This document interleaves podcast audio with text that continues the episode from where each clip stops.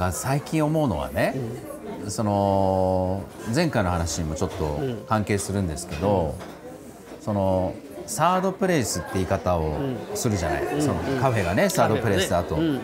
でまあ、ファーストプレイス家庭があって、セカンドプレイス職場みたいなのがあって、第三の居場所っていう意味でのサードプレイスってことだけど、まあ、なんかそれらと対応するように、こうファーストライフセカンドライフ、サードライフみたいなのがあるなと思ってて、まあ、その場所がどこであれ空間的にどこであれ、その家庭で家庭人としての自分っていうことがありで職業人としての自分というのがあり。でもそういずれでもない自分っていうのがあるはずなんだよね、でそういう自分であり、そういう生活でありそういう時間、でそれをこうサードライフっていうふうに呼んだとすると、ここがやっぱなんかこうしぼんじゃってってんじゃないかって気がしていて、まあ、それは多くの場合はそのセカンドライフその職業人としての自分っていうところが時間的にもね精神的にもかなりそこにあの割かなきゃいけないからもう余裕がなくなるっていうことがまあ典型的には起こってるように思うんだけど。なんかそのサードライフさえあればねそういうことに費やせる時間とか気持ちの余裕があれば、そういう一時的な体験とか、個人的なエピソードっていうのが自然と積み重なっていくっていうふうにも思うんだけど、なんかそこがもうそもそもほとんどない。そのなんか前提を変えてあげないと、その一時的な体験をできるといいねしましょうっていうふうに呼びかけても、いやそんな余裕ないよみたいな、そういうリアクションが返ってきちゃいそうだなってことも思ったんですけどね。そうだよね、うん。だそれは本当にそうだと思う、だから僕らは時間革命をする必要があるってことだと思うんだよね。うん、この前も言ってるけど、お金が悪いことではないと思うのね、決してお金を稼ぐってことが悪いことだとは思わない、だけどお金をその時間帯あたりのお金の、お金というか収益を上げるっていうことのためにだけ自分っていうものをその酷使する必要があるとすればさ、まあ、実際僕らだってカフェだってそうだよね、家賃っていうのは月で決まってんだもん、家賃がいくらだったことになったら月の売り上げがおよそと決まるし、月の売り上げが決まるってことは1時間あたりの売り上げっていうのはおよそ決まっちゃうよね、だけどその辺がやっぱり変えていかないと、あのー、なんで余裕がないっていうのは本当にそうじゃない、でその渋谷と三茶の話もそうだし、うん、僕は昔、うん、まあ月に13か月お給料払ってた時ある、うん、あなんか、ね、年にね、うん、年に、うん、4週間単位で。そうそうそう、やってたじゃん、だからそれはまあなんて言うんだろう。一通りやってみたんだよね、うん、53週に分けて、その前年度比っていうものを正確に測るとしたら、あの月っていう中にあるその祝日と休日の数を揃えなかったら、うん、あの正確には比較ができない。できないので、うん、全部53週に分けてお給料もそうだし支払いも全部13か月に分けるってことをやってたことがあるんだよね、うん、だけどそれは何でやめちゃったかっていうと、まあやめちゃったわけだけど、前年度比とまあ比べてまあ確かにあの当時はえー、そこそこ売り上げもずっと伸びてたからね、うん、まあよしよしなんて思ってたけど、うん、だからなんだっていうことなんだよね。うん、うん、前年度前年度よりも上がったからなんだっていう、その上がり続けるわけじゃないから、結局世の中、まあ、うちだって渋谷店だった頃には食べログで日本で一番だったからね、もうごそっと来た時があって、もうそれこそその当時のスタッフなんていうのはもうさばいてもさばいても、もうお皿も洗っても洗っても瞬く間に積み上がるなんてことがあってさ、僕はその時はもうお皿洗いに借り出されてたから、ね。だからなんだと思ったっていうか、もう来ないでほしいっていう、もうお金が入ってくるかもしれないけど、だからなんだっていう、でそういうふうに思った時にやっぱり前年度とどうとかっていうようなことをやるのって、そのそうするとできることって限られてきちゃうと思うよ、うん、もう映画なんかも作んない、あのお芝居もやらない、うん、とにかく前年度よりも売り上げの高いものをメニューとして残し、うん、売りあのもう何注文数の少ないものは削り、効率のいいものだけをどんどん増やしていく、でそこに広告費をかけてみたいなビジネスモデルっていうの、そういうことを僕らだってやるしかないじゃない、でもそんなことやってもなんか意味あんのっていうふうに思ったわけよ、でそういうことをうまくやるようなのってその資本がいっぱいあるようなとこならね、うん。そのなんか調子よくやれるけど、僕らなんてそもそもマイナスから始めてるわけだから、借金から、返すだけでも精一杯なのに、さらにそこで収益上げてどうこうってこんなことやりたくてやってんじゃないよなっていうふうに思ったからほっといたんだよね。であれで潰れてたら、やっぱりああアリとキリギリスじゃないけど、ちゃんとコツコツやってればよかったなって反省したかもしれないけど、なんとかなっちゃったわけよ。でなんとかなっちゃったっていうことを時々まあ今でも計算してみるんだけど、なんでこうなったのか分かんないってことの方が一般なんだよね。まあ一番分かりやすいのは畠豆彦だけど、最初の何年かはスタッフを向こうに貼り付けてやってたじゃない、うん、だから畠豆彦の収益ってまあ豆としての収穫物はできるけど、うん、毎年年間500万ぐらい赤字だったんだよ、うん、畠豆彦部門が。でそれはまあその税理士かなんかねこれっていつまで続けんですかと、ね、うん、10年やったら5000万の、そんな高い豆よりも買った方がいいんじゃないですかと。だからこれは反則費ですか仕入れなんですかっていうようなことは随分聞かれたんだよね。でそのうちにまあ確かにそのお金がなくなっちゃったりしてね、じゃあもう畑やめるかやめるかなんて言うと、遠足で来てくれてる人たちの方が、その要は主な力になって、スタッフなんか誰も行かなくても、そういうふうになると。でなんならそこで遠足に来てくれたお客さんが自分たちの社員としてのスタッフになったりなんかするってことになったりするとなんだか分かんないけど辞めるわけにいかないっていうことになったんだよね。そうするとその方がスタッフ1人貼り付けてた時よりもつまり500万円かけてない時よりもずっとその何かできる豆の量が増えたりっていうお金をかけない方が収益が上がるっていうことをなんか目の当たりにしちゃったわけよ。でなんとなくそのマインドとして畑辞めるなんてもう言い出せないみたいな。っていうことになってなんか畑っていうものはまあ今年で10年目、えの今年も今もってやってるわけだけど。なんかこういうふうに結局なん何が起きるかわからないっていうことって10年やってみないと分かんないんだよね。で10年経ってみると畠豆彦やったことってトントンだっていう気がするわけ。っていうようなことがあったり。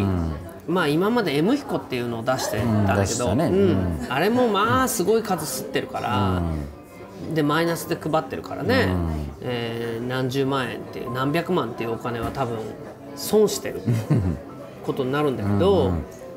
あの M 彦を読んでるから私今いるんですっていうお客さんがちらほらやっぱりいるわけよね。うん、僕もあれで井川さんを知って連絡をしましたからね。1号2号。あそう。そう当時。いやそれでさ、うん、ここ最近もね、うん、まあ、去年復活しして、はい、えー、最新号を出したんだけど、うん、まああれは200円っていう値段をつけさせてもらったわけ、そしたらやっぱりフリーペーパーに比べると200円じゃあんまり動かないっていうのもあるし、まあ、このコロナのこともあって、まあ、在庫積み上がってるわけよ。それで次もう本当は出すべく出す時期なんだけどコロナが重なっちゃってるから出せてないわけ。であれでまあどのぐらいなのかな？3 4 0万やっぱりかかってるんじゃないかと思うんだけど、まあ、印刷代だけでね。ででもね、あれを見てそのこの前のその弁護士の彼女は来てくれたわけ、はいはいはい、で彼女がまあ、その弁護士の人がいていろんな、まあ、例えば今回のコロナのことにしても、いろんな家賃のことにしてもいろんなことを、まあ、力になってくれてるわけ、それを考えたらねもう何？その損か得かって言ったら、別に損でもないわけよ、うん、そこで顧問料をね払ってると考えれば、そう、顧問料かやっていろんな家賃交渉だのなんだろうってこと考えたら、損か得かって言ったら別に損でも得でもないっていうか、いやなお金のことだけ考えたらむしろすいません得しちゃってますみたいなことってあるわけ、そう考えると、やっぱりそのまあ何 M 彦やったら影山君としつまりそれやってなかったら知り合ってないと考えたり、いろんな人が知り合ってないと考えたらさ、それやっぱりやめられないよなっていうふうになっちゃったりするわけよね。それを考えてみれば影山君だってくるみとコーヒーやってなければ俺と知り合ってないわけだし、まあいろんな人と知り合ってないわけで、それってお金と感情できないでしょって言われちゃうじゃない？だからそれはどっかの大きいもっとたくさんのお金を仕入れて、あ手に入れてもちろんそれによって知り合う人もいるだろうから、その何？あのカフェをやったからこういう人と知り合えて、やってなかったらもっとすごいいい人たちと知り合えてたかもしれないじゃないっていうことはさたらればでわからないじゃない。だけどそういう意味でその時間1年で収益をどう、あとかっていうことってほとんどナンセンスだなと思ってて、本当に10年1ターム、まあ、畑なら10年やってこういうことだった、豆彦だったら、まあ、くるみなら10年やってね、10周年を迎えて、やっと一つ、まあ、これをやってよかったかどうかってことが分かるって話じゃないの、だから1年のタームでお金を見る、それでまあ利益が出そうなことしかコミットしない、サラリーマンだったら当然利益の出ることにしか、あの仕事はやらせてもらえないっていうことは、おかしい。んじゃないかなと思うけどね。いやあの だし、ちょうどね今日の朝そういう話を、あのうちのメンバーの一人生本っていう、あの女性がいて、か彼女のね、そんな話題を話してきたとこなんだけどあの。まあ、資本主義っていうのは基本的には今その未来を理解してるみたいなところがあってであの、まあ、特に複式簿記がねあのそうさせるっていうかそのバランスシートっていうのを作ろうと思うとまあそのあのバランスシート上には過去からのあらゆる、まあ、資産であり負債でありね、が乗っかってくるじゃないですか。でそこの中にはその契約ごとみたいなのが紐づいてて、さっき言ったように家賃っていうのはもう5年10年と払う、払い続けることにもなってます、この金額でみたいなのもあるでしょ。であの銀行からお金を借りるっていうのは、じゃあここから5年10年、それもね、あの返し続けるとか、で株価っていうのは、まあ、僕らみたいな、まあ、上場企業でなければまた話は違うけど、上場企業の株価っていうのは結局ここから未来にわたってどれぐらい利益を出しそうかっていう、でそのあのキャッシュフローを現在価値に引き直して株価っていうのは決まってくるみたいなのがあって、すごくその過去に向けてもそうだし、未来に向けてもそうだし、すごくなんかこうある種のこう時間軸の中で、あのそれを取引してるっていう感覚があるのね。で,、あので今の井川さんの話もちょっとそういう感じもあったけどでもなんかそのなんか究極のところって何かって考えた時に、あんまりその過去とか未来っていうんじゃなくて、もうあの今この瞬間、なんかそのまあ生ものみたいな言い方をするといいかなと思うんだけど、その M 服を出すかどうかとか、畑をやるかどうかみたいなことも、まあ、10年経って分かることがあるってこともそうだと思うけど、それはその10年前に計画されたことではないわけじゃない。でその M 服を出すか出さないかっていう、その意思決定のタイミングがあったり、畑をやるかやらないかみたいな意思決定のタイミングがあったり、その瞬間の判断ってすごい生ものだと思うのよね。でなんとなくお金が出ていくことも想像もできるし、でこんなこともねあの反対に成果はこんなことがあるかなってことも想像はで若干はできるけど、でも全体像は分からない中で、でもなんかピンとくるっていうか、こっちじゃないかっていうことで、直感だよね。まあ、直感でね、判断をしてきている。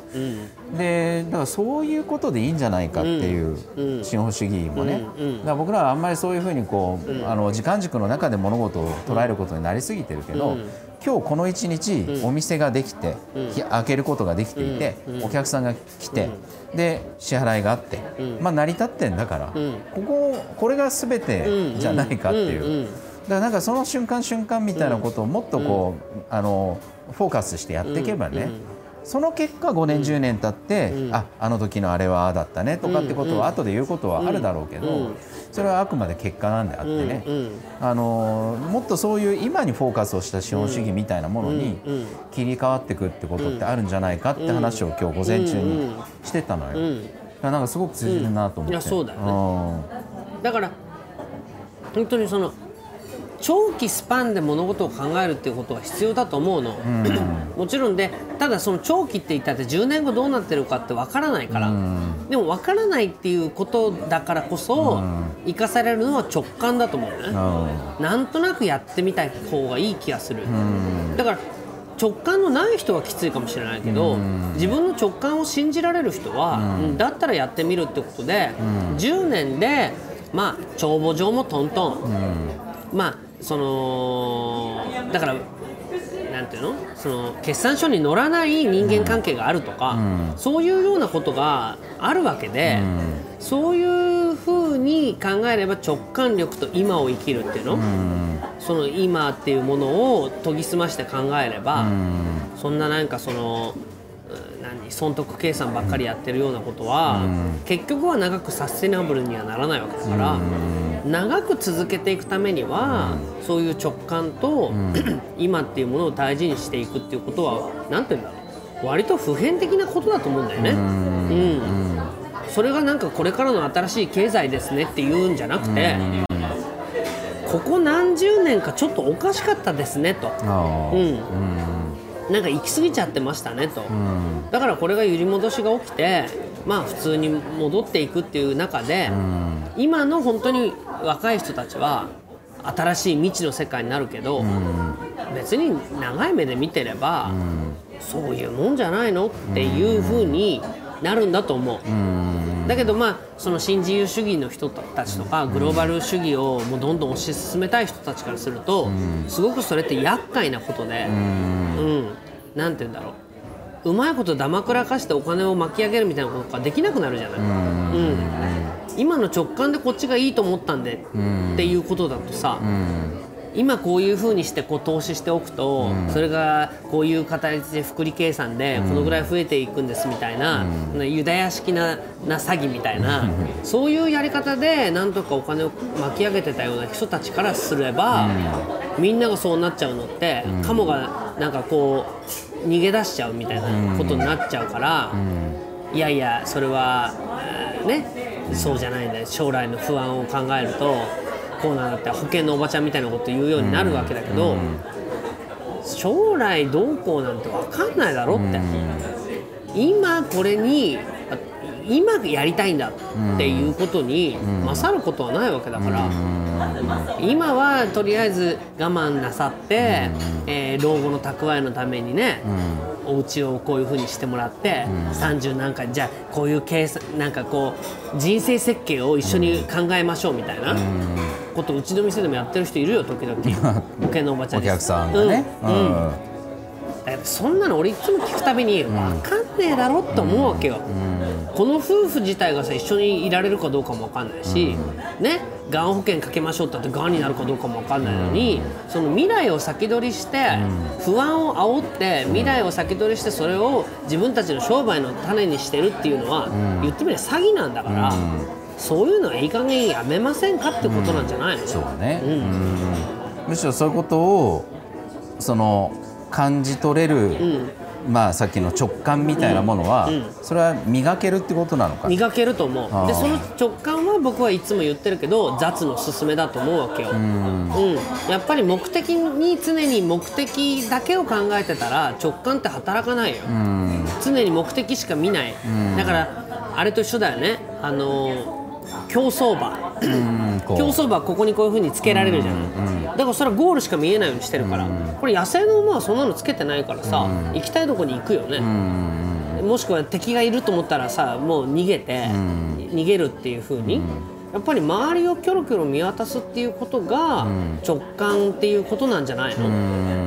キョロキョロ見渡す。そう。なるほどね。うん。周りをキョロキョロ見渡せばさ、なんかちょっと怪しいなと、いいなと思ってたけどなんか怪しい気がすると、なんか少しずつあの虎こっち近づいてきてる気がすると。って言ったらさよしいざ逃げろって言ったら、とかね、だから周りをキョロキョロ見渡すなこういうふうに目隠しをつけて、一直線にゴールに進めっていうようなことは、直感っていうものを全く鈍らせる、最適な教育じゃないの、今僕らもこういうのつけさせられてるかもしれないね。そう、うん。なんとかシールドで。うん。なんとかシールドもね。うん。そう、だから何か目的のためだけにそれをやるっていうようなことは誰かにとってはいいんだよ。うん。うん都合がいいんだね。都合がいい、うん。誰かにとって都合がいい、この前影山君が言ったように、従順であるっていうことは、誰かにとっての都合がいいことなんだよ、でそれを善善として、是として誰かに強要したりすることは良くないんだよ、まあ良くないっていうか誰かにとってまた都合がいいことになるだけじゃない、でも自分の人生ってことを考えたら直感に勝るものはないわけだし、その直感は磨けるの？って言われたらなんてことはない。別の目隠しを取れば、キョロキョロすれば、なんとなくわかるじゃんってことなんだよね。うん。別にそのなんて言うんだろう、まあ、不謹慎な言い方かもしれないけど、まあ津波があったり、コロナがあったり、予測不可能なことっていっぱいあるよね。だけどそのなんていうの？すごい高さの堤防をその津波のためのうん防潮堤を作って、もう津波が来てるかどうかもわからないっていうことよりは それこそあれこそシールドだよね。そう、向こうになんか怪しいこんな高いのは見たことないと思って、一目散に逃げるっていうことの方が、その人の生死を分けることかもしれないじゃん。ね、それは何？そうなった時にそんなこと言ってたらみんな飲まれたらどうとかってそんなこと言い出したらきりないわけで、まあ、コロナにしたってそれ最初はそのどんなものが来るかわからないから、じゃあ怖がっときましょうってことだけど、ある程度分かったら、周りをキョロキョロすればさ、これいつまでこんなことやってんだっていうふうに思うのが普通だよね。だけどもう一目散にとにかくもうこういうことなんだから、もう一切合切周りを見渡さずに、まあ、隠れてればいいんだっていうのはさ、もちろんそういうふうにした方がいいと思うならそうすればいいけど、キョロキョロ見渡すっていう人がいなかったら、人類なんかとっくに滅びてんじゃないの、だから直感がどうこうっていうより、なんていうの？つまり自然の馬に目隠ししてるやついるかっていうことだよね、自然のインパラに目隠ししてる人いるっていなんう、で今インパラになったかはあれだけどね。いやでもそうよね。だからまあだからキョロキョロ見るのもそうだし、前回かなその、まあ、一時的な体験みたいなことの積み重ねもね、ん。やっぱなんか自分自身がそうやって実際に虎に遭遇してみて、逃げてみて、あのみたいな中で、あの分かることことってあるものね。だから誰かの偉い人の書いた本とかを読んで、はあ、ふむふむこれからの時代はこうかっつってね、それで直感働かせようと思ってもそれはやっぱ限界があって、あるある、うん。やっぱりあのー何？虎に食われたら嫌だから、虎の住ま住んでない場所に引っ越ししようなんて思えないもんね、野生なら。野生ならね、うん。だから虎と共存していくってことじゃない、虎だって全くさ一匹も食べられなかったら困るわけだし、だからってインパラを絶滅するほど、食べ尽くすわけ食べ尽くすわけじゃないからね。かないからね。そういうようなことを考えたらウイルスだって、このウイルスがあることでプラスになることっていっぱいあるわけでしょ、本来ならウイルスみたいなのにかかって、まあ、熱が出るなりってことが自然のね免疫力が高まるってこともあるし、その例えばよく言うよねアレルギーみたいなものは、サナダムシがいたら治るっていうね、花粉症とかもそう。ねだからサナダムシを飼っとけば、そのアレルギーは治るみたいな、だからそういう免疫の攻撃っていうのはそういう、まあ、寄生虫みたいなものを退治するためにあったようなものが、寄生虫みたいなのが全くいなくなっちゃったら、逆に自分っていうものを攻撃して、まあ、アレルギーで痒くなったりなんだりしてるっていうことがあるわけでしょ、だからやっぱりいたしかよしで寄生虫みたいのがいたら良くないって言って寄生虫を全部なくならしたらアレルギーっていうのが出てきちゃうっていうことがあるようにまあじゃあ何でもかんでも除菌してスプレーで全部駆逐したら全然違う病気になっちゃうってことがあるってことが自然じゃない。